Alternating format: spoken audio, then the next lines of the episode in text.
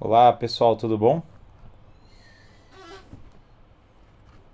Estamos começando mais uma, uma live e hoje nós vamos falar sobre o fracasso da educação brasileira ou por que fracassou a educação brasileira. Esse é o nosso tema de hoje, né?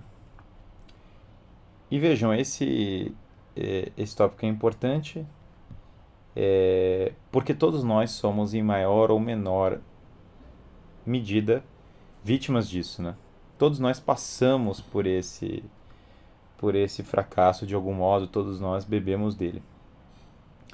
Antes de tudo, é, é, convido vocês a se inscreverem na Masterclass Iniciando nos Clássicos, que será no dia 8 de fevereiro, às 20 horas. Então, se alguém ainda não se inscreveu na Masterclass, entrem agora e aproveitem. A Masterclass vai ser uma das melhores aulas que eu já dei sobre o tema, porque eu vou falar sobre como entender os clássicos, como ler os clássicos, como montar um plano de leitura para os clássicos, como ter uma, uma estrutura pedagógica que possa é, nos ajudar a entender esses grandes livros da humanidade. Então, entrem, eu fixei nos comentários, mas entrem na no guilhermefreire.net, ali vai ter o link para inscrição no Iniciando nos Clássicos. E vamos lá, primeiro o spoiler dessa é, desse porque a educação brasileira fracassou. Virou uma espécie de lugar comum colocar que o fracasso da educação brasileira é simplesmente uma questão do Paulo Freire. O Paulo Freire é o grande culpado, ele seria o responsável porque a educação brasileira fracassou, porque ela tem doutrinação e porque o Paulo Freire é o patrono da educação que simboliza é, esse fracasso. Eu não sou fã do Paulo Freire em nenhum aspecto do meu parente Paulo Freire, inclusive eu acho que a abordagem dele é substancialmente nociva para a educação. E o fato dele ser patrono da educação, de fato, eu acho que é um símbolo da linha que a nossa educação escolheu, que é uma linha que não é boa. Mas é, Paulo Freire está longe de ser o começo é, do problema do fracasso da educação brasileira. E ele está longe de ser o único fator. Longe, longe, longe. Esse problema, como é, eu pretendo abordar hoje, ele é muito mais antigo. E as bases dele são muito mais profundas do que uma pessoa conseguiria é, individualmente influenciar. Paulo Freire, ainda por cima, veio tardiamente nesse processo. Já tinha o Ministério da Educação, como nós conhecemos, quando Paulo Freire apareceu. As universidades brasileiras já tinham sido configuradas e montadas de um certo modo. É, e o Brasil já tinha passado por questões educacionais que fazem referência a, a 200, 300 anos antes do Paulo Freire. Então, não é tão simples quanto falar assim, ah, Paulo Freire, esse é o, o fracasso da educação brasileira. A coisa não funciona bem assim. E mais ainda, nenhuma figura individual é, consegue influenciar a história como um todo, sozinha. Aliás, figuras individuais conseguem mudar a história, conseguem influenciar muito. Karl Marx é uma figura muito influente na história da humanidade. John Locke é uma figura muito influente na história da humanidade. Mas nenhum deles vem isolado, nenhum deles vem dissociado de um contexto político-social faz uma live sobre o caminho de Santiago. Eu fiz, de certo modo, entre aspas, o caminho de Santiago, embora não tenha feito a pé, mas fui a Santiago de Compostela em peregrinação recentemente. Acabei de voltar de Portugal. E em Portugal, eu certamente aprendi muito sobre de onde veio a crise educacional do Brasil. Qual foi, é, onde estão as origens. Aqui vem, vem uma, uma abordagem. Ah, perfeito, Guilherme. Então, é, não é Paulo Freire o começo dos problemas do Brasil, ah, na verdade, o problema do Brasil são as capitanias. O Brasil herdou, a colonização foi ruim, as capitanias eram ruins, então é ali que está o problema do Brasil. Bom, aqui é importante nós falarmos também o que é um fracasso da educação, né? Por que falar esse termo fracasso da educação? Tem gente que poderia questionar até esse ponto. Por que, educação, por que você diz que a educação brasileira fracassou? É, não é só uma questão, embora isso pese, do Brasil tirar notas muito ruins em testes internacionais, sobre vários aspectos, inclusive sobre matemática e tópicos variados. Isso a despeito do Brasil produzir ah, grandes uh, figuras, figuras muito inteligentes, figuras uh, de intelecto brilhante, inclusive nas exatas, que o Brasil exporta para o mundo inteiro. Não é simplesmente. Porque, assim, o fracasso da educação brasileira nunca é total. Uh, indivíduos brilhantes sempre vieram do Brasil, sempre nasceram no Brasil. E o Brasil produziu grandes pensadores, pessoas muito inteligentes ao longo do tempo sobre várias áreas. O problema do fracasso da educação brasileira não é o fracasso de pessoas individuais. O problema do fracasso da educação brasileira é um problema da, de uma falta é, de teleologia global do projeto do país enquanto nação. O que é uma teleologia? O sentido da educação. Não é claro para onde se quer chegar com essa educação. Dessa falta de teleologias é, se de, decorrem dois princípios que eu acho que são matadores, que matam totalmente. Um desprezo pela educação, pela tradição educacional, pela tradição cultural no geral, e um desprezo pela autoridade. Esses dois desprezos, que são um, um fenômeno global, não só do Brasil, mas que se manifestaram de maneira muito acentuada no sistema educacional brasileiro, eles matam qualquer hipótese, qualquer possibilidade do indivíduo ser muito bem formado. O que quer dizer isso? Se você não aprecia a tradição dos grandes clássicos e os grandes livros da humanidade, se você não tem admiração, é, você não tem admiração pelos grandes homens que viveram, se você não tem um apreço pela grande história, pela construção da sua nação, e você não ama a, o legado do passado, você não vai conseguir se educar, você não vai conseguir receber um legado educacional bom. Mais ainda, se você não respeita a autoridade, junto com a autoridade que eu englobo toda a questão das virtudes, o professor não consegue ensinar, o aluno não consegue aprender, o pai não consegue botar ordem na sua casa, ninguém consegue é, se educar ou ser educado a partir do momento que está ah, separado, totalmente separado de uma, de uma noção de autoridade. Não existe educação sem autoridade. Não existe. Educação tem tudo a ver com virtudes, com desenvolver bons hábitos. Educação tem absolutamente tudo a ver com respeito de autoridade. Isso não tem nada a ver com autoritarismo, que por definição significa um abuso de autoridade. Isso tem absolutamente tudo a ver com o fato que para aprender você tem que ter disciplina. Você não consegue estudar sem disciplina. Você não consegue estudar se você está é, basicamente perdido ouvindo música de baixa qualidade. Ah, se você está perdido com entretenimento de baixo nível no geral. E se você não tem hábitos bons, se você não acorda cedo, não estuda, não senta e abre uma porcaria de um livro e sistematicamente absorve o que está nesse livro sem fazer, é, sem esse processo de aprendizado, esse processo de mergulhar nos livros, é muito difícil que você aprenda qualquer coisa. Então a crise da teleologia, e, e, claro, sem saber onde você quer chegar, porque os antigos queriam chegar no saber universal. Se você não quer chegar no saber universal, se o ponto é a mudança política e social é, imediata, segundo uma ideologia pós-iluminista, é, francamente você não está sendo educado, você está sendo doutrinado. Porque você não tem uma abordagem ampla. Educação tem a ver com política, com certeza, não é dissociado da política. Mas a conexão da educação com a política ela é indireta no sentido de que, primeiro, é, especialmente a política do dia é indireta no sentido de que se um, uma pessoa que está sendo educada não entende é, o que é uma boa ordem social, o que é uma boa comunidade política, o que é uma boa vivência uh, de homem maduro, e aqui eu, é, faço referência a Aristóteles, é, você simplesmente não vai ser educado. Como diz a Hannah Arendt, a crise da educação é uma crise de religião, é uma crise de autoridade, é uma crise de tradição. Tradição é a mesma coisa que educação. É, autoridade é o que faz um professor ser efetivo, né?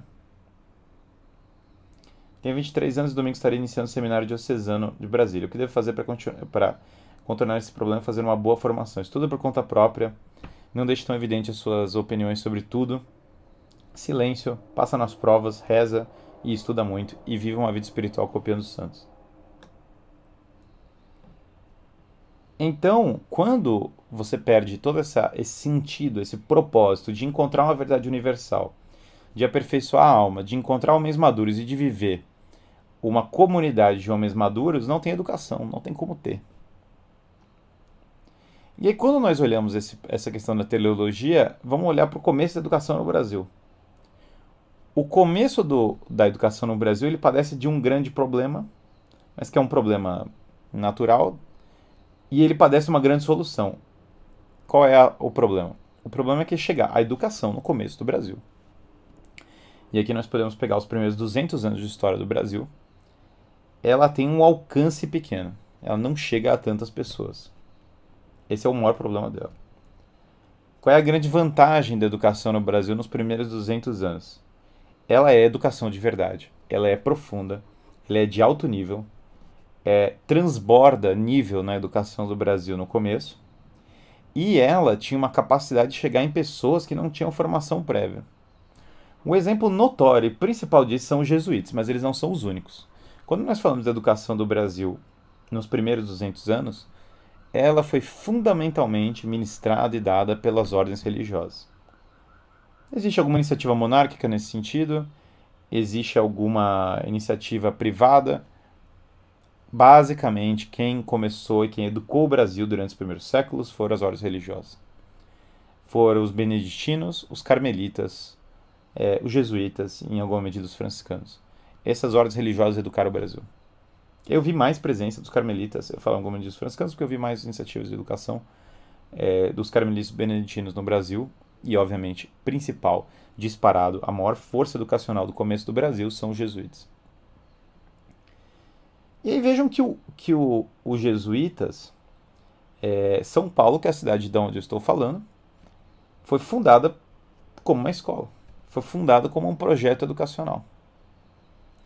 O projeto educacional que funda São Paulo é o projeto do Padre Anchieta. E o Padre Anchieta, ele educa os índios. Portanto, é, é ridícula essa história, como às vezes querem colocar, que a educação no Brasil era para uma elite. De modo algum, a educação no começo do Brasil é para uma elite. Muitas das pessoas que estudaram muito, e que você vê como muito é, eruditas ah, no começo do Brasil, eram pessoas de intelectuais, figuras do meio artístico, eram pessoas que eram uh, vieram do de, é, de, tribos vieram do eram índios. E muitos dos intelectuais e figuras que construíram a vida cultural do Brasil eram descendentes de escravos como é o caso de Machado de Assis como é o caso é, de Lima Barreto como é o caso do grande compositor Manuel Dias de Oliveira como salvo engano eu posso estar errado aqui é o caso do mestre Ataíde foi um grande artista do Brasil. Ou seja, muitas dos grandes figuras intelectuais e culturais dos primeiros três séculos da história brasileira, que aqui até um pouco mais de três séculos, eram pessoas que vieram a que tiveram descendentes escravos, que vieram a, do que eram índios, então que receberam essa educação. Claro, alguns esses jesuítas eram muito bem formados, muitos deles foram formados nas grandes universidades da Europa, em Salamanca, em Coimbra, no Colégio Maior dos Jesuítas e assim por diante. Então eles receberam educações de primeira linha. E qual era a base dessa educação? Em Portugal e Espanha vivia-se um período da Segunda Escolástica, que sob a influência de São Tomás de Aquino, eles eram grandes estudiosos da lógica, eles eram grandes estudiosos de todas as disciplinas do trívio e do quadrívio, e eles conheciam muito metafísica. Existe o livro do padre Leonel Franca, que é muito bom, que chama Ratio Studiorum, que mostra o método de educação dos jesuítas. O método de educação dos jesuítas é muito exigente. É, ele é duro sobre certos aspectos. Mas ele é muito eficaz também. Basicamente, os jesuítas criaram um método aí para conseguir formar muito bem a pessoa. Professor, agradeço pela live de conselho para homens jovens. Já, uh, já me refleti um aumento. Tenho estudado duas horas e meia por dia o conteúdo da faculdade. Leia Machado 40 minutos por dia. O que o senhor me aconselha para prosseguir na minha formação? Se inscreva na Masterclass Iniciando os Clássicos, porque eu vou entrar nisso. Vai ter que ler os clássicos, ler os grandes livros da humanidade, não tem outro caminho. É... Mas assim, é... é muito importante fazer um programa dos grandes livros que você quer ler e seguir esse programa até o final. Realmente estruturar uma lista organizada, né?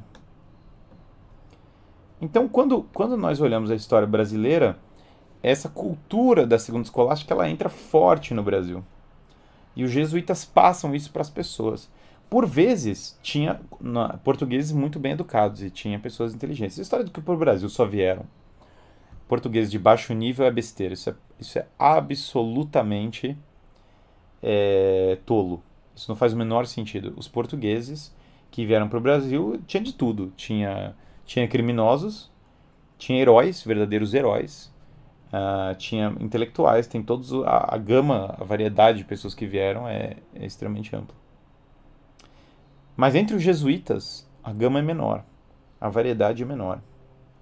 Entre os jesuítas, no geral, eram pessoas de altíssimo nível. Raramente é, vinha uma pessoa de baixo nível dos jesuítas.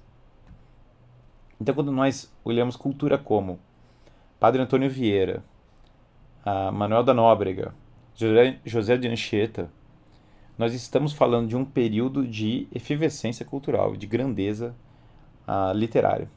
Então essa, essa é a primeira, a primeira colocação. Isso, isso é importante, porque se não parece que os portugueses eram todos estúpidos, que não veio nada, as ordens religiosas tiveram um papel fundamental. Por que a penetração não era maior? Bom, porque o sistema educacional, tal como ele se desenhou, ele leva a uma excelência, e a raça estudiosa leva a uma excelência, ela consegue pegar uma pessoa que está lá partindo do zero e levar essa pessoa a uma excelência, mas é um projeto que dependia muito desses jesuítas bem formados virem da Europa, de passarem essa formação para outros jesuítas aqui.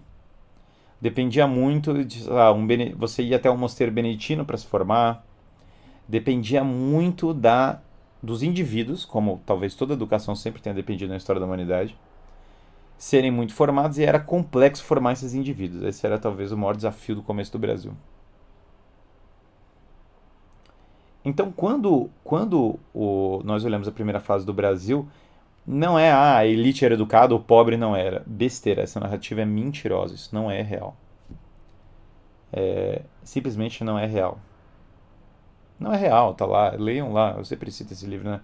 A Vida do Padre Anchieta, do Pero Rodrigues. Ah, vejam essas figuras sobre esses padres, Padre Manuel da Nóbrega e outros.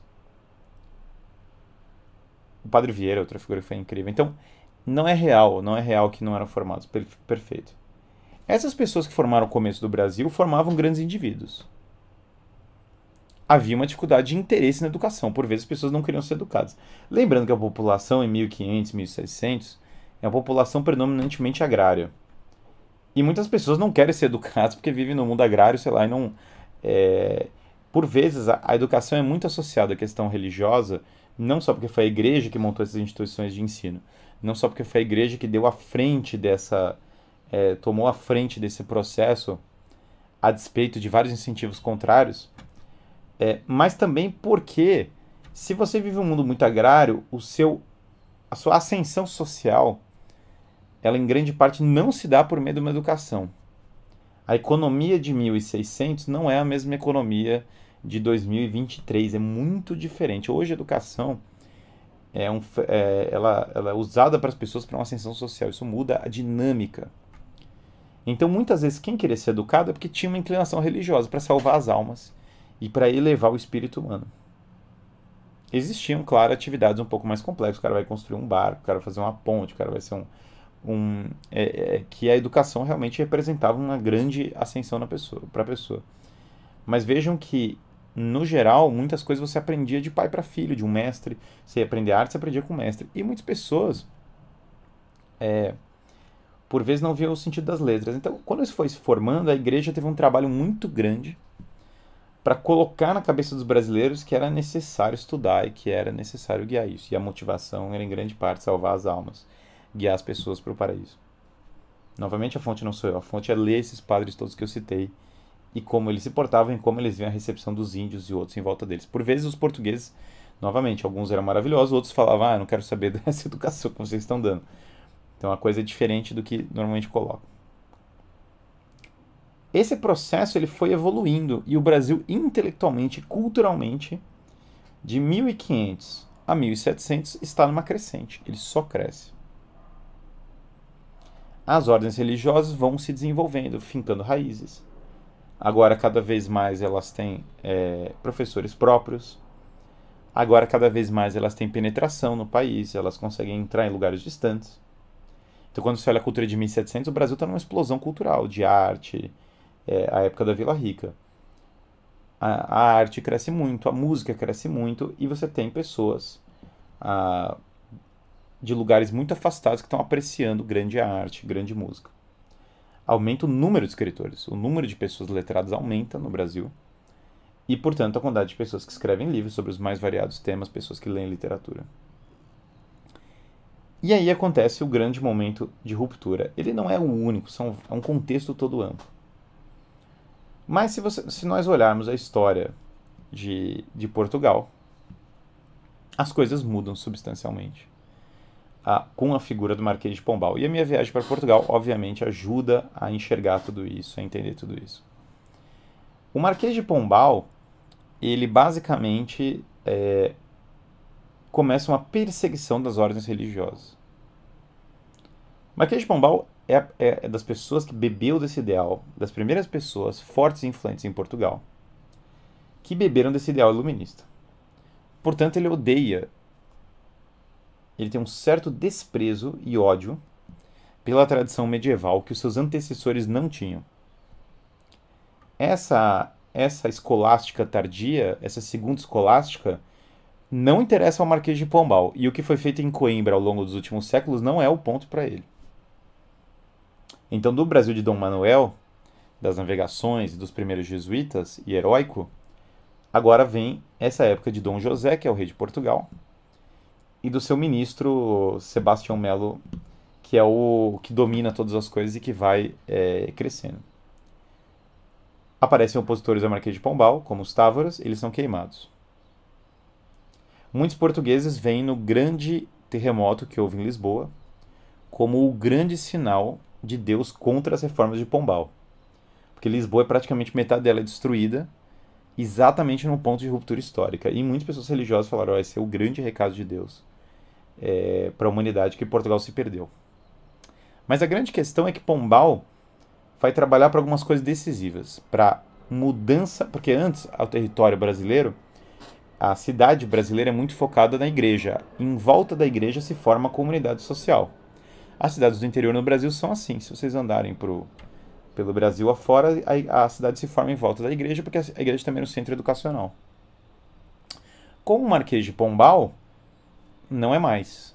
Porque agora começa, ele muda as regiões administrativas ele faz uma reforma burocratizante e de regiões administrativas agora que estão mais a serviço do Estado do que a serviço propriamente da, da comunidade orgânica que se formava, uh, uh, da pequena comunidade orgânica que se formava no Brasil.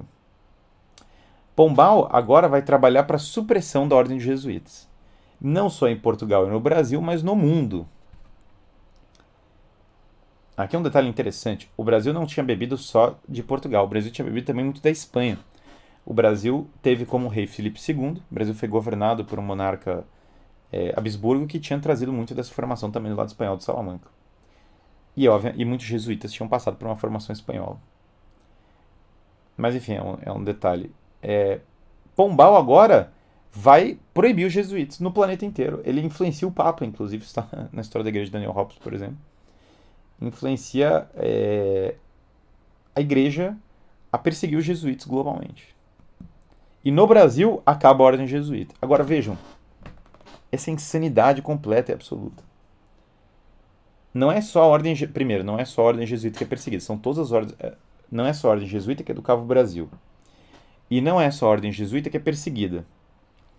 Mas os jesuítas eram a maioria, eu acho que é assim, é uma estimativa totalmente arbitrária mesmo, mas acho que é mais da metade, pelo que eu leio. Mais da metade da educação do Brasil estava na mão dos jesuítas. Talvez chutando baixo, talvez esteja chutando baixo.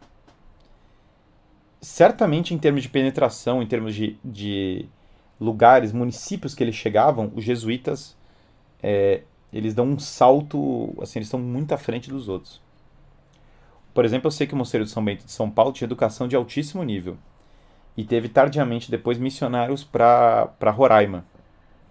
E muitas pessoas em Roraima foram formadas pelos beneditinos. Então existem ações dessas que não podem ser menosprezadas. Eu sei que o Rio de Janeiro, o papel do Mosteiro de São Bento no Rio de Janeiro é gigantesco. Muito da formação intelectual do Rio de Janeiro vem do, dos beneditinos.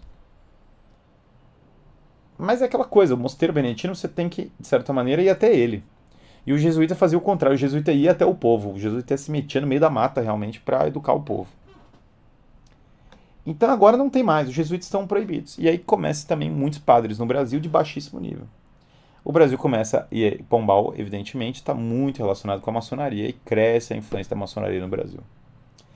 A educação vai, mir, vai migrando dessa ponte igreja-povo para as elites oligárquicas ligadas à maçonaria, em especial elites agrícolas. É, e por essa influência iluminista, as elites começam a mandar os filhos para serem educados na França. Daí que vai vir depois essa influência, isso posteriormente, né? Falta um, tem um tempo para isso. Essa influência positivista tão forte que vai vir da França no Brasil. Mas eles pulam Portugal.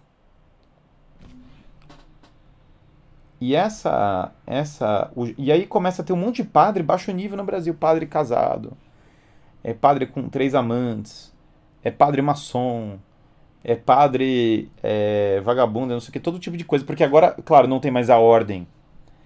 Essas ordens não estão mais lá para o controle de qualidade, não tem mais gente sendo educada em Salamanca e Coimbra da mesma maneira, não tem mais a mesma. simplesmente se so, somem com, com, com isso. E agora a educação vai ficando cada vez mais na mão da elite. Então, a, a, só que uma elite que não é uma elite do espírito, não é uma elite aristocrática mais, como era. Muitos dos aristocratas portugueses que vieram para o Brasil eram o centro é, intelectual do Brasil também. Eu falei muito de jesuítas, mas tinha muitos aristocratas. O cara vinha, o cara estudava nas grandes universidades de Portugal, vinha para o Brasil e o cara era uma influência cultural para a família dele, para todas as pessoas em volta. A aristocracia era muito forte. Mas agora não é mais a aristocracia tanto que é educado, porque esse processo. Ó, eu tô aqui, por exemplo, ó. Eu comprei em Tomar essa, essa espadinha aqui de, de, é de decoração. Tomar é onde fica o convento da, é, de Cristo, que é a sede da Ordem de Cristo. A Ordem de Cristo é a fundadora do Brasil. Esse convento de, da, de Cristo é um negócio gigantesco, gigante. O Brasil foi fundado por esse pessoal, por esses herdeiros dos Templários. Esse convento de Cristo é gigantesco. Ele formava pessoas em alto nível intelectual e para a guerra e para a luta, e muitos deles aristocratas. Então o cara transformava, se forjavam aristocratas em grande quantidade em Portugal, é, prontos a entregar a vida e prontos a estudar de maneira muito assim, é, de maneira muito intensa prontos a lutar, uma coisa assim. Esse, esse convento de Cristo é uma das coisas mais incríveis que a humanidade já produziu em termos civilizatórios. E foi essa galera aqui que fundou o Brasil. Não foi outra galera, senão essa. Junto com os jesuítas foram eles que fundaram o Brasil. E claro, a monarquia portuguesa. Então o Brasil tinha esses aristocratas ultra raiz é, que vieram dessas ordens militares religiosas e que eram potências intelectuais no, usualmente com um nível intelectual médio maior do que, sei lá, Sir Francis Drake e outros conquistadores britânicos que, que os livros é, ingleses exaltam. Comecei a estudar os clássicos de forma cronológica. Estou indo para os romanos. Recomendo esse método? Sim e não, é uma abordagem possível. Eu vou falar muito sobre isso na Masterclass, mas é, tem vantagens e desvantagens. A vantagem de estudar pelo, de ordem cronológica é ver um certo desenvolvimento histórico. A desvantagem é que você vive os problemas do, atuais. Então, às vezes, eu gosto de mesclar para você entender também é, o que tirar dos antigos, né? Mas vejam que é... agora não, porque para ir para a França, o que, que importa para ir para a França estudar? Dinheiro. Você pega uma grana, você vai para a França estudar. Então, o dinheiro começa a ser o grande motor da educação brasileira. E vai criando esse Brasil burocrático, oligárquico que nós tanto não simpatizamos, como qualquer brasileiro sabe que existe e que não é simpático. Pombal começou a falar, perguntar aqui, ó, como Pombal conseguiu difamar os jesuítas. É... Tem, tem, não, eu já eu sempre estudo, por exemplo, eu sempre indico, tem, tem muito sobre isso na, na história da igreja de Daniel Hobbes e no, os dois livros que eu sempre indico para começar, pode indicar outros, claro que posso, só que eu sempre quero que as pessoas primeiro leiam esse, depois que leram esse eu indico outros. Até porque têm muita bibliografia. Mas, é, mas você pode perfeitamente procurar na história de Portugal do João Amial e na, os dois vão tratar disso e na história da igreja de Daniel Hobbes. Embora o assunto do Pombal esteja melhor abordado no Daniel Hobbes, a, a despeito Daniel Hobbes ser francês, esse assunto específico está melhor abordado ali. Então, quando. Mas tem muitas obras portuguesas muito boas sobre isso, e isso já foi muito falado. José Pedro Galvão de Souza, Francisco Elige Terrado e o tradicionalismo ibérico, no geral, sempre aborda esse tema. Quando o nosso Cortez e outros também falaram sobre isso, embora do ponto de vista da Espanha. Então, um ponto de vista um pouquinho diferente, mas, mas tá lá, entra nisso. Então, quando, quando você pega essa transição, a supressão dos jesuítas deixa o Brasil sem escolas. O Brasil simplesmente agora não tem mais educação. Então o povo não tem como se educar. Porque o povo, você queria se educar antes, você ia lá, batia na porta dos jesuítas. Ia lá no pátio do colégio aqui em São Paulo, batia na porta dos, dos beneditinos, que agora não podem dar diploma. Então o Brasil não tem universidade, não porque não tinha universidade, mas porque o governo proibiu a universidade que tinha. Muita gente para, não, não parou para pensar nisso. Ah, a primeira universidade do Brasil foi a USP. A galera acha que isso aconteceu é, porque, a, porque a USP foi a, a USP ou a Faculdade de Direito de Olinda. E eles acham que isso aconteceu porque, não, foram grandes pioneiros. Gente, isso aconteceu porque proibiram todas as outras faculdades que já existiam clandestinamente no Brasil porque elas eram horas religiosas. As faculdades locais foram perseguidas pelo governo. Na época da subversão da monarquia portuguesa. E aqui vem outro tópico, não vou entrar novamente na polêmica da independência, mas outro tópico muito relevante. Isso ficou muito claro para mim em Portugal a história de Portugal e a história do Brasil, por consequência, mudou completamente com a supressão das ordens religiosas, que é o mesmo tópico nosso, só que uma é 2.0, é a proibição de todo mundo, ou seja, essa galera aqui que fundou que ajudou a fundar o Brasil vai para casa. Todos os, os, os conventos, todo mundo vai para casa. Todo mundo que luta e faz alguma coisa nesse país todo mundo que construiu alguma coisa vai todo mundo para casa, mas para casa mesmo, não pode ser, não pode ser freira, não pode ser padre, vão para casa. E isso aconteceu no governo de Pedro IV, chamado Pedro I no Brasil. Na transição do governo dele para sua filha Maria da Glória. Mas aconteceu é exatamente na época de Pedro do chamado no Brasil chamado Pedro I, que em Portugal é chamado Pedro IV. É o que um português me falou. Ali é a estátua de seu Pedro, leva ele de volta. por que, que ele fala isso? Porque se você andar por Portugal, em todo lugar, em todo lugar tem prédios magníficos, com bibliotecas, com salas, com coisas assim, que viraram ruínas. Eu estou falando de bibliotecas gigantes, estou falando de formação de cavaleiros, estou falando de um monte de coisa, hospital, e é, é, que era vinculado à ordem religiosa, e aí tem uma placa escrito assim: esse prédio deixou de ser, virou essa ruína que você está vendo, virou esse monte de pedra por conta de 1834, supressão das ordens religiosas. Foi uma, quem encabeçou isso na época do reinado de Pedro IV foi um cara que é chamado de Matafrades. O apelido dele é Matafrades. E isso está em todo lugar. Você anda pelo país, está em todo lugar esse negócio. No Brasil, aconteceu nessa mesma linha cultural a questão religiosa. E continua a perseguição às ordens religiosas de maneira mais intensa no Brasil. Teve heróis que lutaram contra, Dom Vital, Princesa Isabel. O Brasil teve grandes figuras, mas veja, o Brasil não tem mais educação.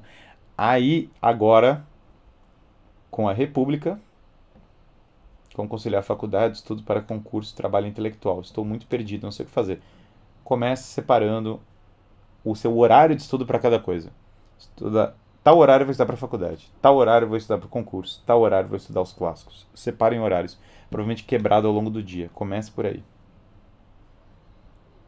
Isso está em todo lugar, está em Portugal inteiro. Gente, eu, eu revirei Portugal, fiquei andando de um lado para o outro, fui em várias cidades. Fui, eu fiquei 12 dias, mas eu fui em pelo menos 10 cidades, então deu para ver muita coisa. Eu fui, eu fui realmente de lugar em lugar. Sumiu. Desapareceu. É, prédios fantasmas. No Brasil aconteceu igual. Então o Brasil fica sem educação.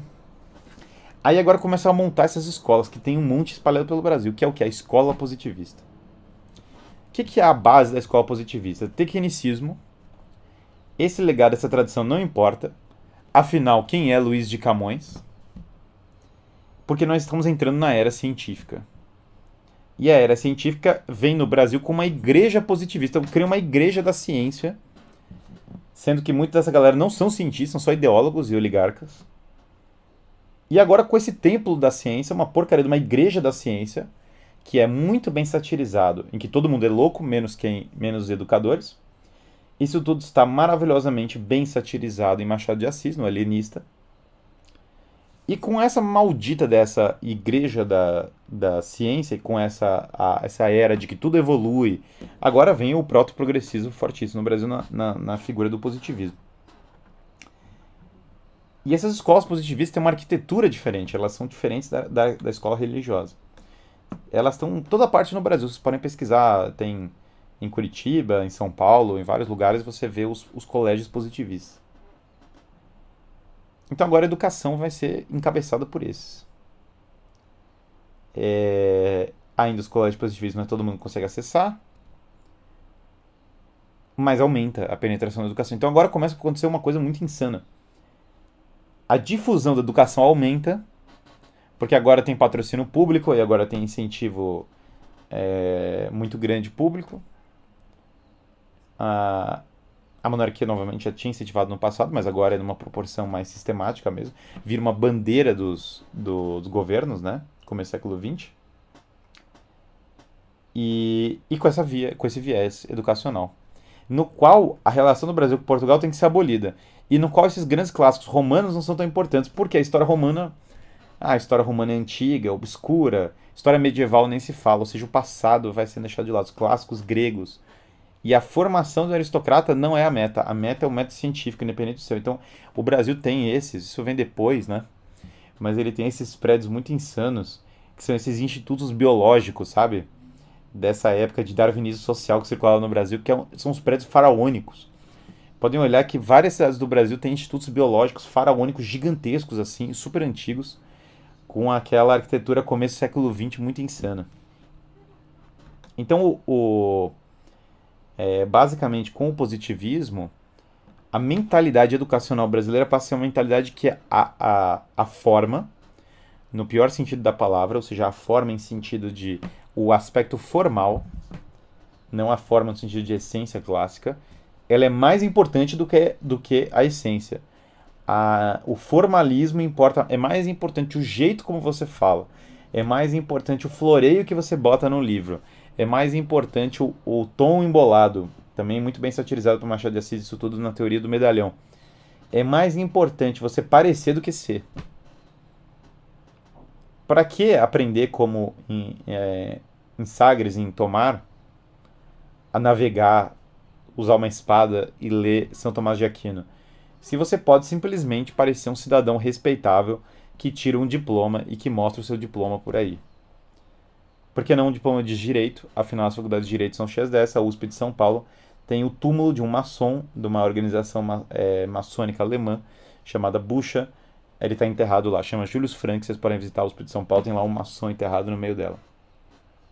Dali vem vários dos presidentes da República do Café com Leite. Ou seja, o que, que é o diploma agora? Um método de ascensão político-social dentro da hierarquia, vinculado a essa tradição iluminista em grande parte francesa, é, que serve para formar, a, transformar agricultores, grandes agricultores no Brasil, em presidentes. Essa é a, o ápice da educação no Brasil.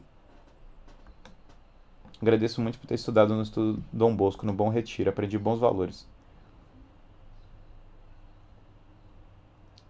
E aí essa é, essa história, claro, desconstrói o passado. E despreza esses líderes do passado e despreza a relação do Brasil com Portugal. Agora, com a República, o Brasil chama Estados Unidos do Brasil. E a, a, o, a conexão com Portugal vai se perdendo, com a monarquia, com todo o negócio. Então, agora, o Brasil tem uma mentalidade positivista. Mas para por. Então, é cientificismo, positivismo, institutos faraônicos de, de é, biológicos e tal. Mas não para por aí porque agora vai vir o, a influência americana de maneira mais intensa. Afinal, já é os Estados Unidos do Brasil. E agora o que, que acontece? O Brasil vai estruturar o grande, a sua grande é, estrutura, o Ministério da Educação. O Ministério da Educação é, é criado em grande parte por o Lima Barreto com certeza enfatiza muito, comentaram muito bem, muito do que eu estou falando. O Instituto, é, a, a fundação do Ministério da Educação pela via do Anísio Teixeira é fundamental, porque o momento escola nova é o que, que vai salvar, o que vai guiar, já na época do, dessa influência francesa, vem Rousseau, forte. Coisa do bom selvagem, se emancipar do, do negócio, da igreja e blá blá blá. Mas agora, é, com a escola nova, a chave é educação. A educação vira no Brasil uma bandeira, vira uma espécie de grande fenômeno. Meu Deus, o Brasil é muito importante. Eu acho que poucos países falam tanto sobre educação quanto o Brasil. E aí vem esse fenômeno que o Brasil gasta muito dinheiro com educação. O Brasil fala muito de educação. O Brasil esbraveja educação. Acho que a faculdade mais popular do Brasil, eu não lembro agora se é pedagogia ou direito. Acho que é direito, porque direito, acho que o Brasil tem faculdades, é, tem mais faculdades de direito do que o mundo inteiro somado. Que vem muito dessa cultura burocrática. É, mas não, a faculdade de pedagogia também é uma das mais uh, populares no Brasil. Não lembro agora o ranking exato. E educação é tudo. Ah, é importante educação. Qualquer brasileiro que fala, fala assim, é importante educação. Mas o projeto da escola nova, qual que é a influência central? Anísio Teixeira. Vai beber, de John Dewey, tema do meu TCC. Eu li quase a obra completa de John Dewey. É um tema realmente que eu me gastei um tempo para para é, um tempo nisso, né? E qual é a base de John Dewey? Educação é para mais democracia. Tá. O que é mais democracia? Bom, aí você vai vendo. A democracia é uma coisa que evolui com o tempo. Ela evolui igual a evolução das espécies do Darwin. E, e democracia nada mais é do que ficar tendo experiência. E ler Aristóteles não é uma boa ideia, porque os clássicos, embora eles possam te dar experiências, você tem que ter vivências que vão te dar mais experiência. Então, John Dewey é um universalista. Ele acredita em um culto religioso muito específico, mas ele, antes de tudo, é um progressista. John Dewey foi um dos advogados de Trotsky, né? inclusive na polêmica de Trotsky, uh, na, na, ideia de Trotsky ser acolhido no Ocidente, John Dewey foi um dos que encamparam a, a vinda do Trotsky. Dewey faz uma, uma versão do pragmatismo americano absolutamente é, nominalista, ou seja, desconectada da tradição uh, anterior, que era tinha um pé no realismo.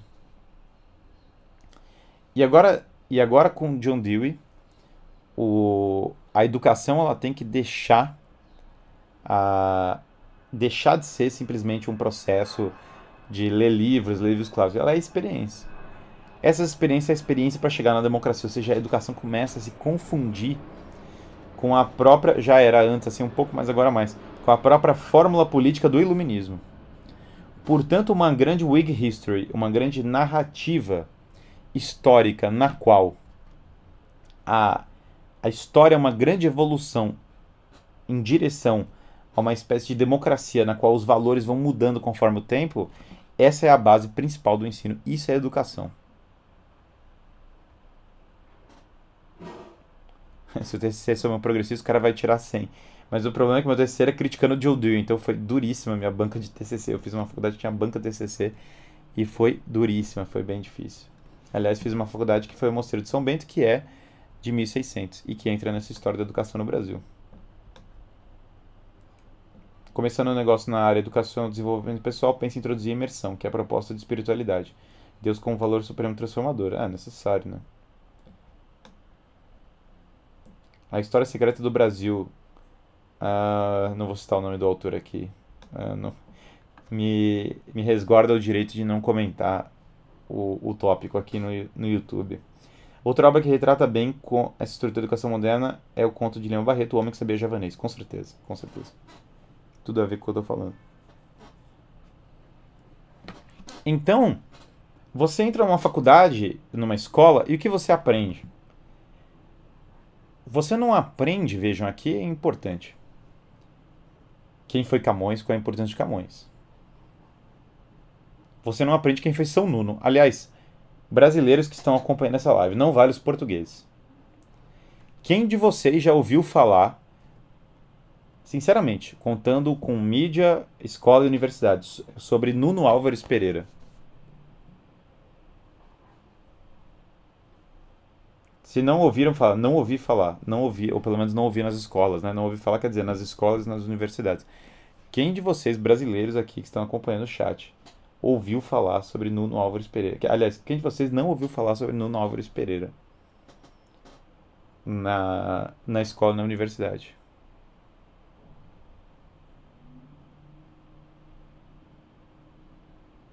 Quem nunca ouviu?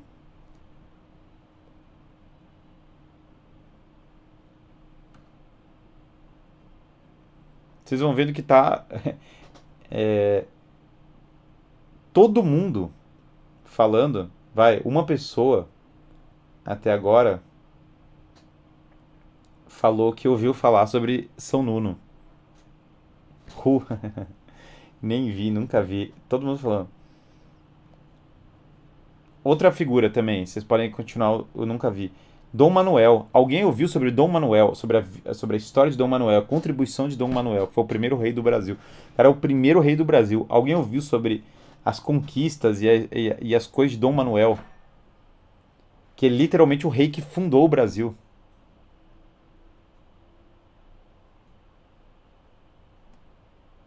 Então aqui é importante, Nuno Álvares Pereira foi guerreiro de Aljubarrota é da, da, da, dele vem a Casa de Bragança, da qual vem o verde na bandeira brasileira, e é um santo.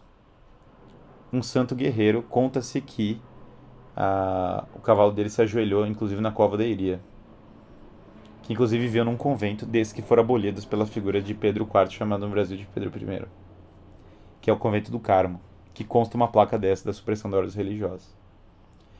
Aliás, o convento no qual encontrei o Lyoto Machida. E vejam que, assim, Dom Manuel, quem ouviu falar, quase todos que ouviram falar, falam assim, ouvi só o nome. Dom Manuel é responsável por um dos maiores estilos arquitetônicos do mundo e pelos grandes méritos das navegações. É um dos maiores reis da história de Portugal. No entanto, aqui no Brasil nós só ouvimos falar, e veja, é, isso aí é, uma, é um trabalho de emborrecimento programado. Agora, tudo bem, ninguém ouviu falar sobre São Nuno, ninguém ouviu falar sobre Dom Manuel, que são fundamentais para a história da nossa cultura e do país. Mas, é, quem ouviu, novamente, sobre Dom Manuel, só o nome. Todo mundo falando, só o nome. Raríssimos casos de exceções, que só provam a, a regra. Ponto importante. O... Depois. Agora, quem ouviu falar de Rousseau e Voltaire na escola?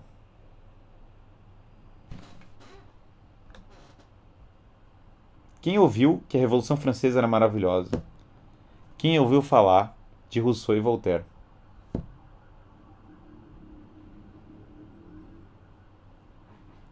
E aqui, quando fala isso, a, despeito da nossa formação ser uma porcaria, todo mundo ouviu falar de Rousseau e Voltaire na escola.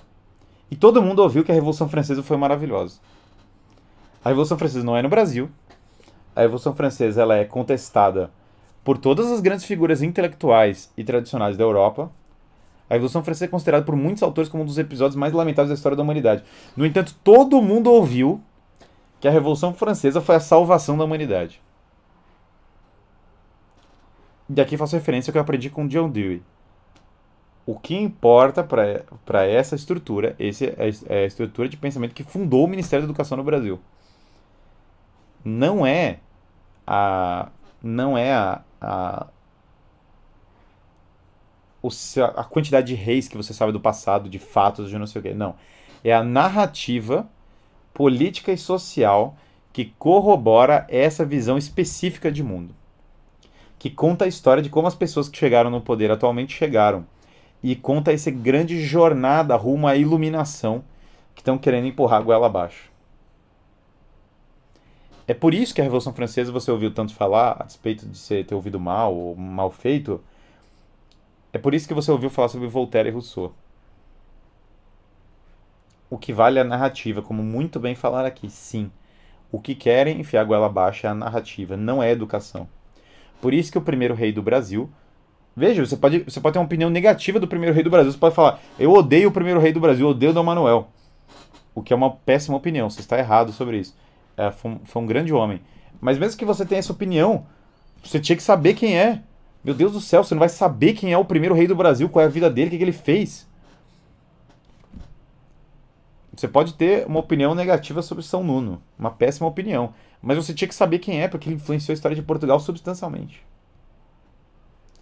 E aqui, a Revolução Francesa, não é que você deveria não saber, mas ela está longe de ser simplesmente uma coisa que todo mundo tem que achar maravilhosa de bate-pronto.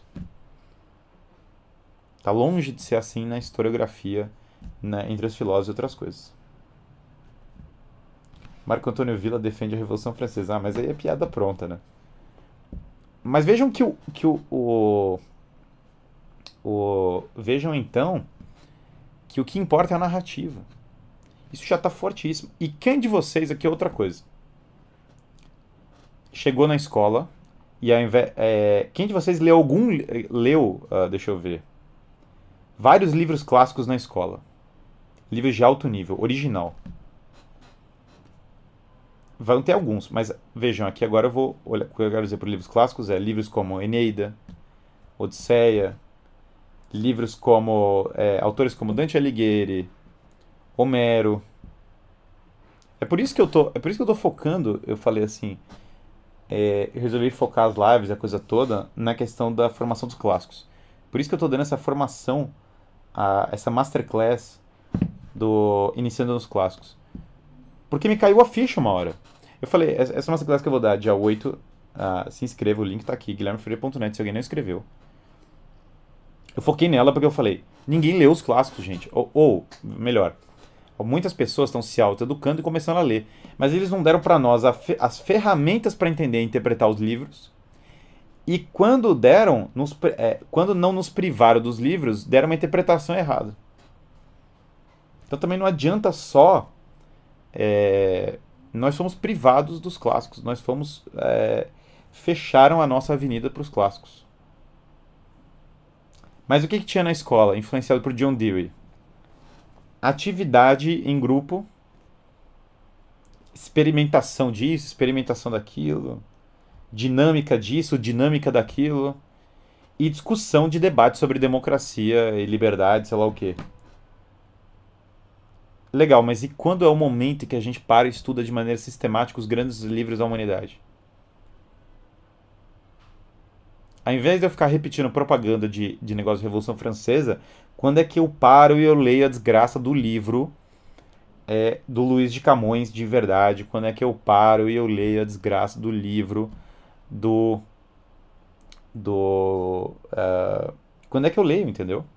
Quando é que eu paro e leio o Padre Antônio Vieira de verdade? Quando é que eu paro e leio esses grandes livros? Eu tive uma sorte na escola, eu contei para vocês já, que em certo momento me deram Tolkien é, e Júlio Verne para ler, que foi um, um milagre. E só deram esses dois e nunca mais. E já mudou minha vida.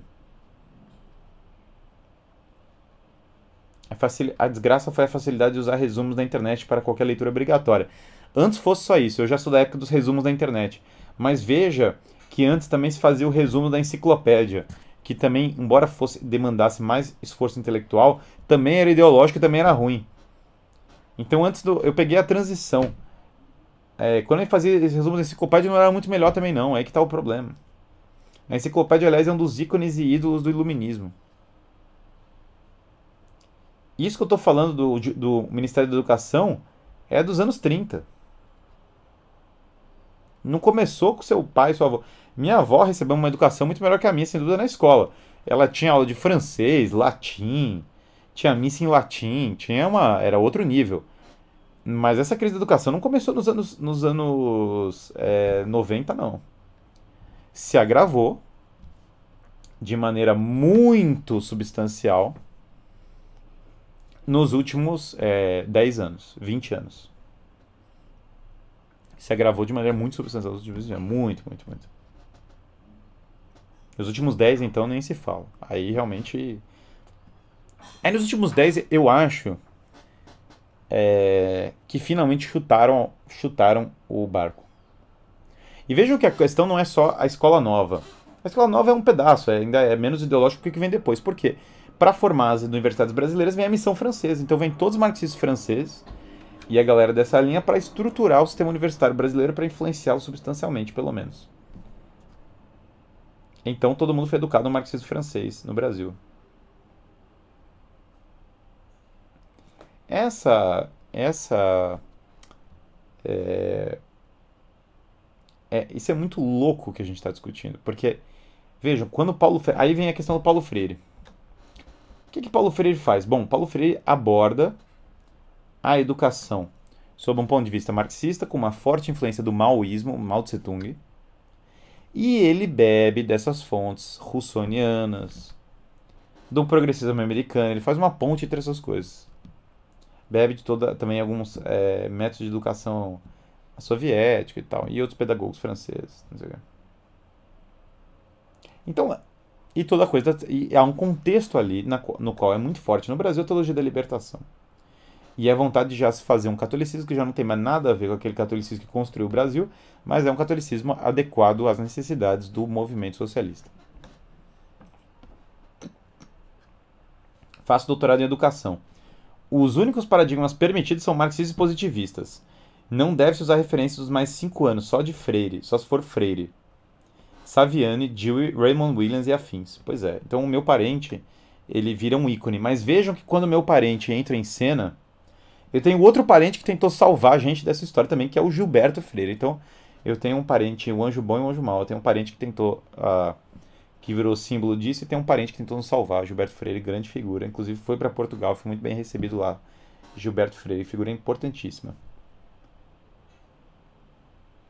Espero que depois citem. É, os Freire agora tem que desfazer o nome dos Freire errado, entendeu? Freire que vem lá da Galícia nós vamos ter que desfazer o nome ruim que foi feito para os Freire.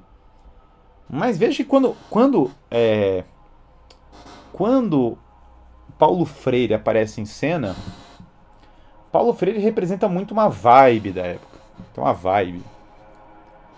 Essa vibe é a vibe da teologia da libertação, é a vibe da coisa agrária, é a vibe do daquilo que tinha muitos anos 70, que era uma espécie do santo socialista, né?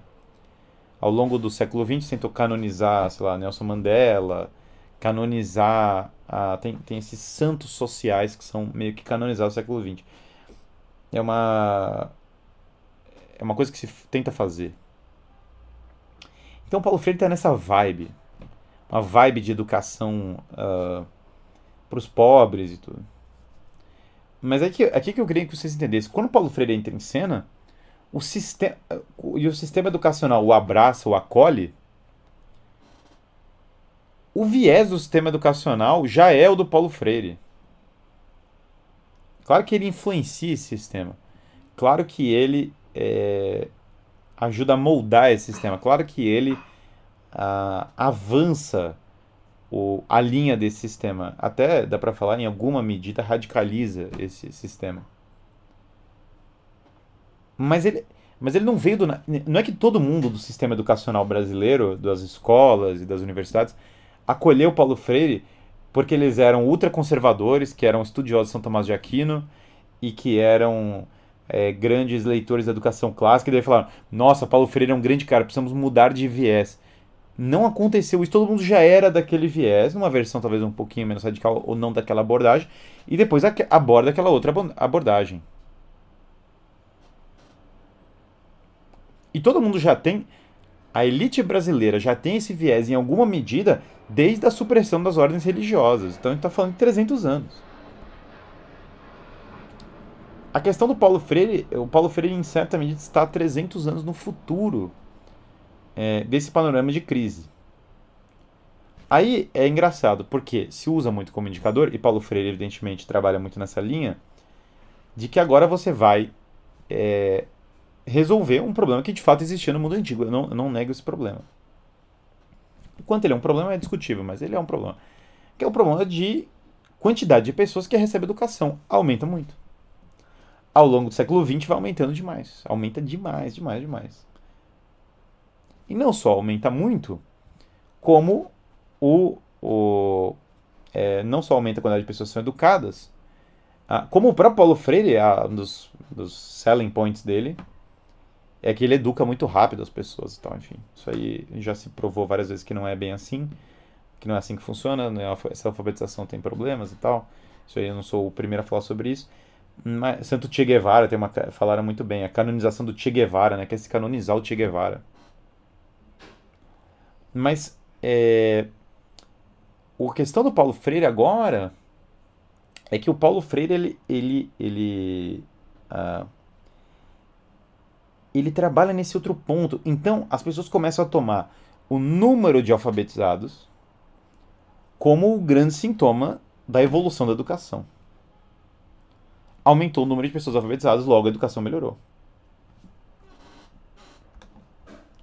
Mas o número de alfabetizados não está dando uma, uma, uma, uma estatística razoável da qualidade da alfabetização e da qualidade da, da, da inteligência geral das pessoas. E não está resolvendo o problema da teleologia que eu falei. A educação, gente, ela não virou, ela não se tornou ideológica por causa do Paulo Freire. Ela era ideológica antes do Paulo Freire. O que aconteceu nessa época foi uma mudança do viés da educação cada vez mais numa linha realmente mais explicitamente ideológica. Isso sim aconteceu ao longo dos anos 70, 80, etc. 60, 70, 80. Isso aí foi, foi acontecendo. Mas é, não começou desse modo. Já era uma narrativa, de certo modo, política. Saviani, que escreveu um livro destruindo os jesuítas, critica Paulo Freire como patrão da educação por ser católico e não tão comunista vocal. Sim, porque daí aí você tem um problema de que nas etapas também da, da, da revolução, um lado vai vindo mais radical que o outro. E daí sempre vai ficando cada vez mais radical. Mas vejam que o, que o, o aqui que é um ponto muito interessante. E tem gente que vai poder falar assim, pra, é muito engraçado as pessoas de esquerda que às vezes vêm no canal e elas não entendem o jeito que eu abordo, e delas ficam muito confusas, é muito cômico. Ela fala, ah, mas você em última instância, então defende a educação capitalista. Nunca, nunca fiz isso. Aliás, toda vez eu sou o maior crítico do liberalismo. E toda vez que vem com essa história da educação para o mercado, eu falo, meu Deus, é que a educação sequer é para o mercado. Que fala que a educação atual brasileira é para o mercado é besteira. Quem que tá aprendendo? Se é para o mercado, então vamos começar a estudar na, na educação, programação, é, tecnologia. Não funciona assim. Você tem que primeiro ser alfabetizado e aprender matemática. E mesmo a questão, ninguém aprende bolsa de valores e outras coisas e tal. É... Não é mercado de verdade que está se aprendendo. É mais tecnicista, isso sim. Mas mesmo essa coisa técnica não se passa tanto. Tanto que no Brasil nem, nem tanto se promoveu a escola técnica, que é uma coisa que seria importante para o brasileiro conseguir trabalhar. Poderia se fomentar muito mais educação técnica no Brasil para, sei lá, o povo ter como trabalhar, fazer algo de útil com aquilo. Não, é uma grande narrativa ideológica. Não tem nem sequer uma, uma é, o cara focar em realmente ser eletricista, ser alguma coisa útil, sabe? Que dirá educação é, para elevação da alma. Mas vejam que, o, que o, o, o tecnicismo é um problema. Mas eu não acho que a educação tem que ser em função do mercado, em função do que dá mais dinheiro. Isso não faz o menor sentido. Isso é totalmente degenerado. Teve uma pessoa que falou para mim: Ah, Guilherme, você criticou o socialismo como destruidor da, da arquitetura, mas você não falou do problema do capitalismo. Eu falei, na mesma live tá lá. Falei sim. E que eu não sou crítico do capitalismo. Veja, a palavra capitalismo envolve vários termos dentro dela. Eu não sou crítico da livre iniciativa das pessoas de montarem empresas e criarem sua pequena empresa. Mas eu sou crítico de várias coisas que o mundo liberal atual criou, várias coisas. Mas eu não tenho como ser crítico do fato de uma pessoa poder abrir uma, uma padaria e empreender. Isso é besteira. Com todo respeito, quem é contra isso está sendo muito louco. Então a livre iniciativa de quem abre uma, uma loja, quem monta sua, sua pequena empresa, sua média empresa, cara, uma média empresa é uma coisa grande. Vocês param para olhar o faturamento para a realidade brasileira. Mas tem, muita, tem uma, uma certa estrutura no liberalismo contemporâneo e que perpassa o Ocidente, os Estados Unidos e outros países, que ela está absolutamente envolvida com todo esse processo de crise cultural que nós vivemos. E não dá para passar pano para isso fingir que isso não acontece. Que passa pelo sistema bancário, passa pelo sistema é, por grandíssimas empresas, passa por grandes fundações. Não dá para fingir que não tem isso, que isso não contribui para uma crise da educação. Claro que contribui. Mas, é isso, mas isso contribui numa linha muito em sinergia com o Estado também, ou seja, uma coisa vai alimentando a outra. As fundações fomentam uma linha é, progressista na educação, essa linha influencia o Estado, o Estado fomenta e assim vai, tem um círculo, né? Muito mais, é muito mais circular a coisa do que propriamente unilateral. Não tem mu... Aí que tá o problema de você achar que Paulo Freire é o único problema. Paulo Freire é um, uma figura entre várias. O, o problema, os problemas, gente, sempre são multicausais. O único problema que dá para você falar que é a fonte de todas as coisas é a queda humana, é, é, o, é o fato de existir o pecado. Todos os outros problemas são multicausais acontecem por muitos fatores. Não tem crise de educação no Brasil por causa de um fator, tem crise de educação no Brasil por causa de vários fatores. Onde de fato começou essa educação da, essa ideologização da educação? Com Pombal, segundo eu disse aqui. Foi durante a Reforma Protestante, tal, uh, talvez quando você lê uma figura como Comênios, que era esses puritanos mais liberais, então passa por ali. Mas se você olhar na história do Brasil, vem com os iluministas a educação virou um processo industrial. Virou muito, e esse é um problema. Ela virou, parece uma fábrica, parece uma linha de produção. Mas eu não sou contra uma educação, ao mesmo tempo que eu entendo esse problema de querer é, se transformar a educação numa, numa indústria, o que é um problemaço. Porque educação é muito mais artesanal e envolve grandes homens, tem nada a ver com indústria. Ah, não é porque eu sou contra isso que agora a gente vai falar então o problema da educação e o capitalismo. Cara, essa palavra é muito ambígua, essa palavra significa muitas coisas. Parem de usar esse termo. Esse termo é um termo de Karl Marx que ele propositadamente agrupa um monte de coisas diferentes no mesmo guarda-chuva.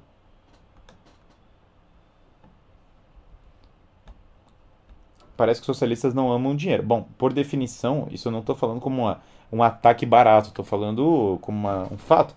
A ideologia socialista é materialista, então por definição há uma valorização sim substancial. É, da estrutura material em detrimento da estrutura espiritual, óbvio.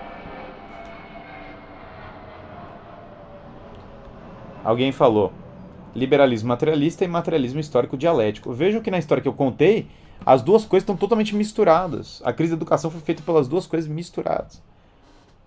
Por hora é esse liberalismo progressista do John Dewey, ora é esse liberalismo do Pombal, ora é o liberalismo da maçonaria, ora é o socialismo. É uma mistura de um monte de coisas mas essa mistura é importante que todos eles têm uma coisa em comum. Eles não colocam a formação moral, a formação dos clássicos e o legado da nossa civilização e uma teleologia é, mais abrangente como meta. E, portanto, eles todos eles terminam em alguma medida por relativizar a tradição e a autoridade. Então, entre Dewey, Rousseau, Pombal, é, positivismo, todos essa galera inteira, Paulo Freire, sei lá o que, todos eles estão no mesmo barco no tocante à tradição, a, a, a todos eles estão no mesmo barco no tocante à a tradição, aos grandes heróis, a tudo isso. Tem influência prussiana no meio, tem um monte de coisa, né?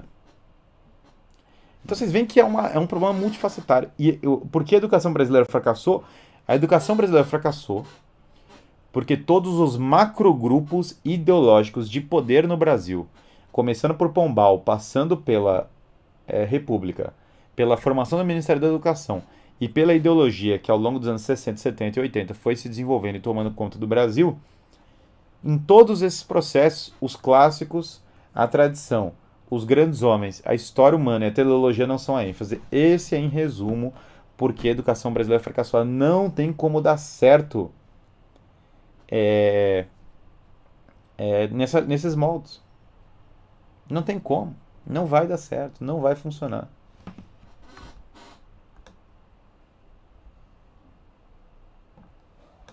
Então, essa, isso, isso é importantíssimo, porque assim, é, o, o problema é de 300 anos. São 300 anos de problema.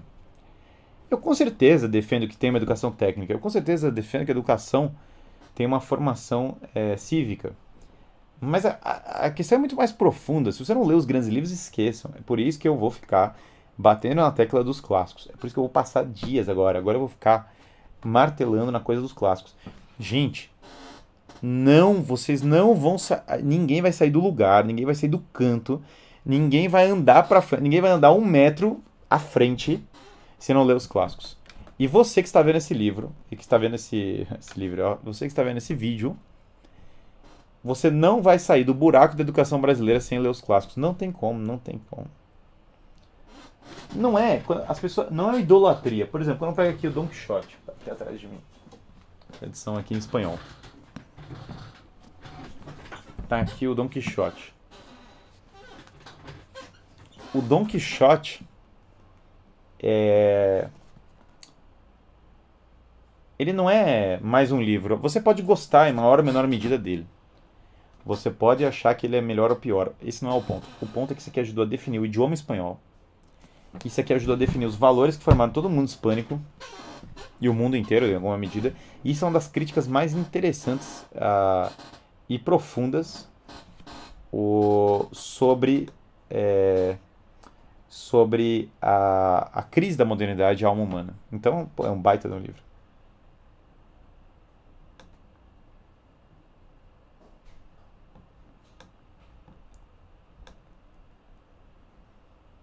Guilherme, desculpa a fuga do tema.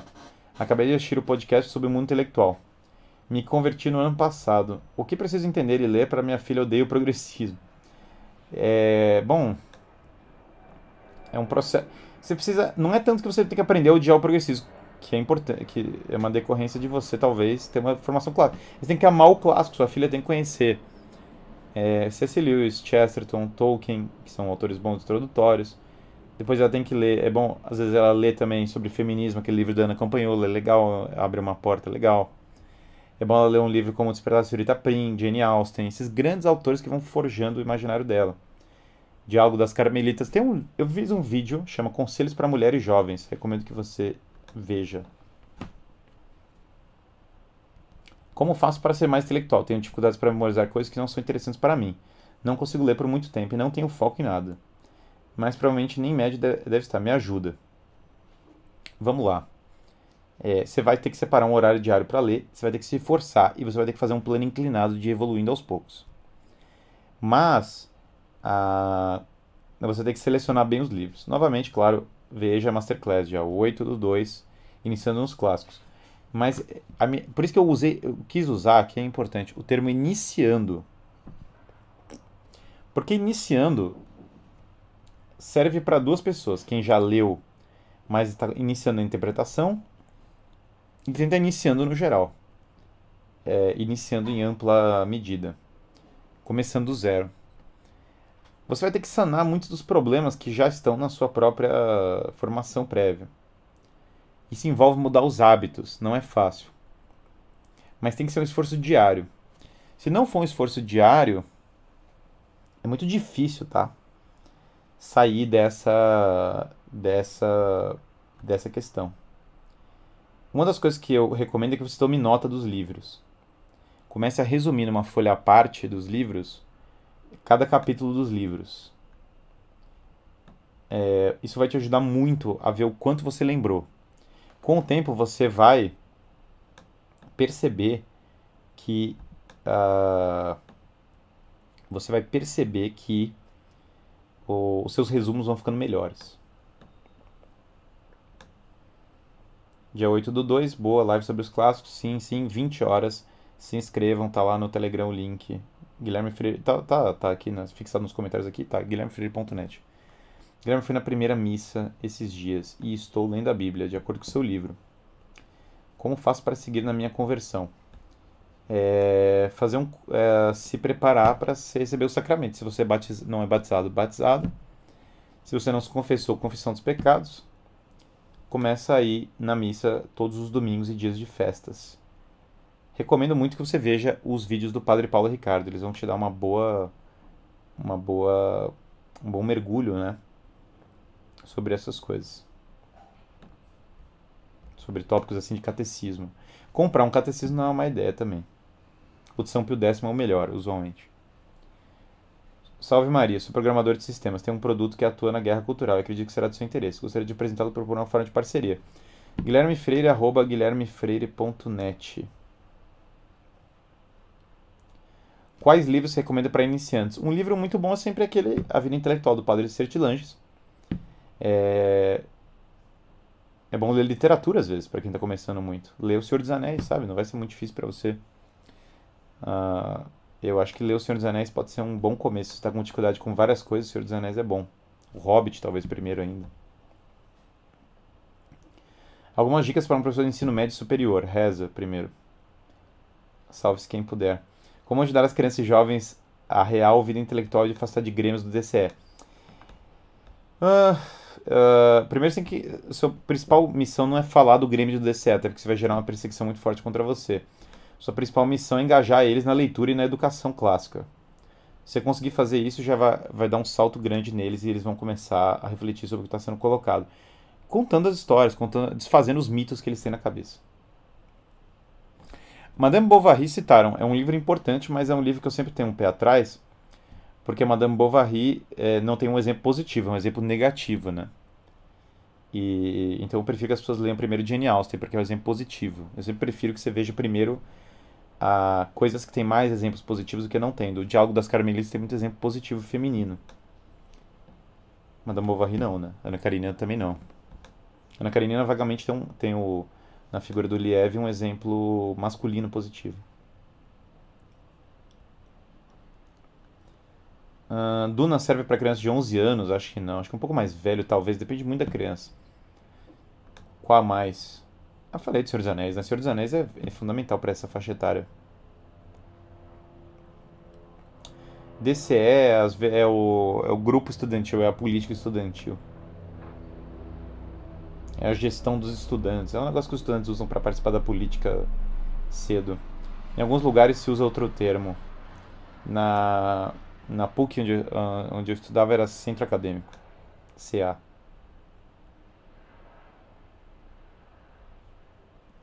Teve alguns chats que ficaram para trás e eu já perdi, infelizmente. Aí é uma questão, infelizmente, não é. Não é. Eu, eu respondo chats de todos os valores, mas como teve muito chat hoje, se o valor não é tão alto, abaixo de 10 reais, ele nem. ele não salva muito aqui para mim. Então fica, fica colocado isso. Tem uma pessoa mandando várias vezes, Guilherme, um vídeo.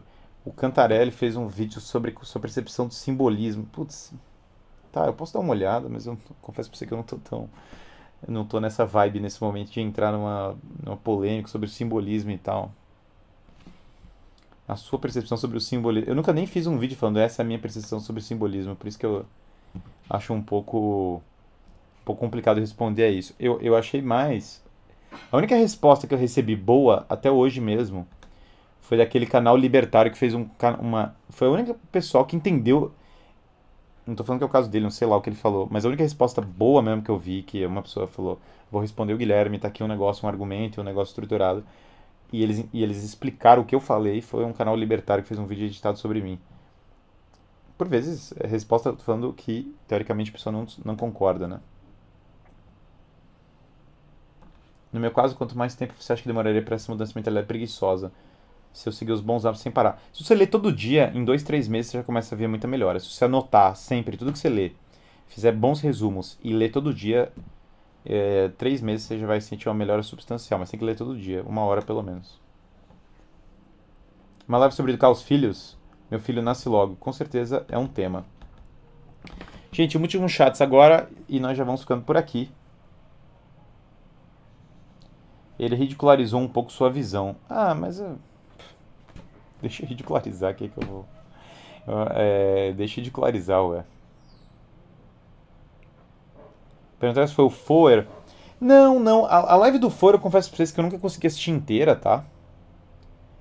É, embora eu tenha visto uma parte, ela parece que é variada, assim, eu não consegui ver tudo de, de maneira sistemática e tal. Mas não, eu tô me referindo a um outro vídeo que era. que era mais editado. Tem um cara falando, ah, ele, eu que editei o vídeo. Ficou bem feita a edição, tá? Ficou bem legal. Uh... Catecismo sobre o décimo é básico e necessário, com certeza, com certeza.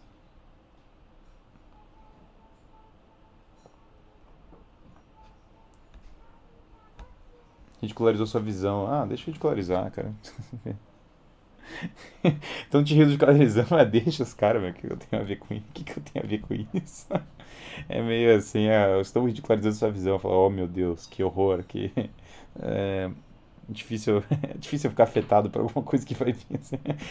Guilherme, estamos estão questionando sua visão sobre esse simbolismo. Meu, a humanidade, a humanidade, é, a humanidade ficou muito afrescalhada, né? A gente reage a cada coisa e tal. Meu Deus, estão falando da visão sobre simbolismo. Cara, deixa eu falar. tipo, é meio. Eu, eu acho que a gente tem uma sociedade muito. E eu, eu acho que tem uma coisa importante. Essa cultura mesmo. Que falam assim, ah, falta cultura de debates e tal. Eu, eu não acho, não. Acho que falta mais cultura de a gente ler e falar as coisas. Eu, eu não tô tão. É, tão preocupado, eu acho. Porque tem, eu acho que tem muita polêmica gratuita na direita brasileira. Muita polêmica gratuita. Eu, eu, eu não consigo ver isso como tão produ é, produtivo quanto acho. Tem muita polêmica gratuita, as pessoas querendo debater demais as coisas. Eu acho que essa, essa ânsia uh, pelo confronto é uma, é um, vem de um espírito que não é necessariamente o melhor espírito para o combate cultural. Todo mundo querendo, ah, precisa se debater isso, precisa se botar, expor isso. Uh, isso aqui tem que ser não sei o quê. Vamos levar um grande debate sobre o simbolismo. Cara, com todo respeito, simbolismo não é, é não é um tópico que me incentiva assim, falar, nossa, preciso o preciso, meu Deus, isso aqui é, é um pouco. Eu acho que eu tenho um pouco esse essa coisa do não eu não tenho um grande ânimo para entrar numa polêmica. Não me não me parece uh, não parece adequado esse ânimo. Falar assim, ah, precisa reagir. Não, não preciso. Se eu for reagir a tudo que me falam, é, eu vou ficar reagindo o tempo todo. Eu não estou preocupado em reagir. Eu, tenho, eu reajo a Jesus Cristo, eu não fico reagindo a, a, a qualquer coisa. Então, a, a, estou mais preocupado com isso. Mas assim, eu não fugiria de um debate com ninguém. Se alguém quiser debater comigo, eu debato com qualquer um. quero falar, Guilherme, quero debater com você. Se o cara tem uma. Eu, não, eu vou aceitar se o cara tiver um público mais ou menos semelhante ao meu, né? Porque Aí se... O problema de você aceitar falar, vou debater com alguém que tem um público muito menor que o seu, eu não, sou, eu não sei o caso desse, desse Paulo Contrário, eu nem sei nada sobre ele. É... Eu, eu, o problema de você debater com alguém que tem um público muito menor que o seu é que todo mundo vai querer debater com você para se promover, se for o caso. É, bem intencionado ou mal intencionado, todo mundo vai querer debater. Agora, com alguém tem um público mais ou menos semelhante, eu debato com qualquer um, não tem problema nenhum, assim, nenhum, nenhum, nenhum. Se o cara falar assim, ah, quero debater com você, eu debato, tranquilamente. Mas o meu ânimo não é o ânimo de precisamos gerar uma polêmica. É que, cara, sei lá, né? Tem um tópico e esse tópico as pessoas querem explorar. É, então dá para se explorar esse tópico. Não. Uh, então não tem. Mas novamente, um, preferência para públicos semelhantes, né? Acho que é uma questão de ordem básica. Gente, é isso por hoje. Uh, se inscrevam na Masterclass. O... Iniciando nos clássicos fundamental, dia 8 do 2. E, e é isso, 20 horas. Uh, entrem no link no guilhermefreire.net, se inscrevam. Vai ser fundamental. Vamos finalmente, ó, esse ano, finalmente nós vamos ler os livros clássicos, finalmente nós vamos sair da, do marasmo intelectual, finalmente nós vamos começar a ler as grandes obras, tá bom? Um grande abraço aí para todos e até amanhã. Amanhã eu vou entrar com outro tema desses de educação de clássicos. Bombástico, então não percam a live de amanhã, 12 e 10. Todo dia agora, agora eu tô de volta, meu. Eu voltei de Portugal e agora eu tô de volta, 12 e 10 todos os dias. Um grande abraço aí a todos.